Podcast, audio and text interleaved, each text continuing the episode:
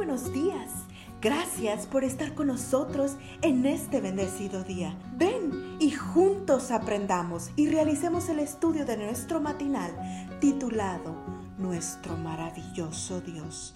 Te invitamos a recorrer con nosotros las promesas que el Señor tiene para ti el día de hoy. Nuestra meditación de hoy se titula ¿Lo dejaremos fuera? Y nuestra lectura la encontramos en 1 Corintios 10, 31 y lee así. Así que si ustedes comen o beben o hacen alguna otra cosa, háganlo todo para la gloria de Dios. Las charlas del profesor Helmut Tillich a un grupo de estudiantes de Los Ángeles, California, habían llegado a su final y el grupo había decidido celebrar ese hecho por medio de una reunión social. Esa noche le correspondió al doctor Tillich, profesor de teología sistemática de la Universidad de Hamburgo, pedir la bendición por los alimentos, pero era evidente que el distinguido invitado se sentía un poco incómodo. ¿Qué lo estaba incomodando tanto? Él no entendía cómo un grupo de cristianos podía primero reírse con ganas en una reunión social y luego orar. Y así lo hizo saber.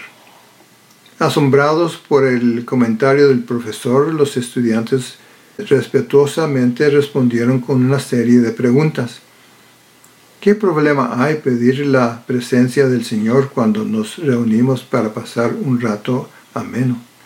¿Acaso es solo en los cultos de adoración que debemos invitar su presencia? ¿O es que hemos de celebrar como lo hacen los incrédulos? Cuenta el doctor Zilek que después de escuchar esas preguntas se sintió avergonzado por haber dado la impresión de creerse superior a sus hermanos en Cristo. Posteriormente, al escribir sobre su experiencia, dejó este testimonio.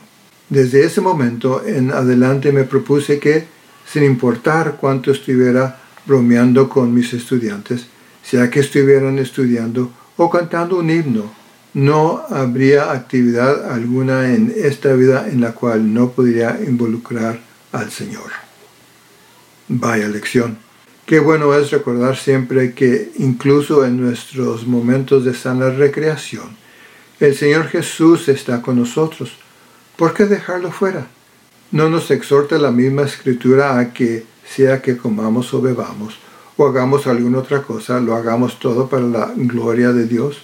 ¿No dice además el deseo de todas las gentes que el Señor Jesús hallaba placer en las escenas de felicidad inocente y con su presencia sancionaba las reuniones sociales?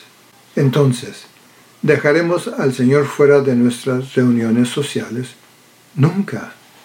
En todas nuestras reuniones administrativas, como también en nuestras reuniones sociales y religiosas, queremos que Jesús esté a nuestro lado. ¿Por qué ha de ser así? Porque deberíamos dejar que la hermosa imagen de Jesús aparezca en todas partes, sea que estemos en iglesia, en nuestros hogares o en alguna reunión social con nuestros vecinos. Oh, qué bien suena esta última declaración. Dejar que la hermosa imagen de Jesús aparezca en todas partes. ¿No debería ser esta nuestra oración en este nuevo día? Señor Jesús, hoy quiero que tu hermosa imagen aparezca en todas partes.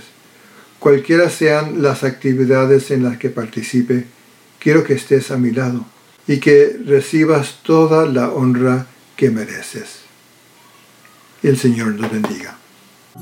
Cada día gracias. Gracias Dios por darnos la tranquilidad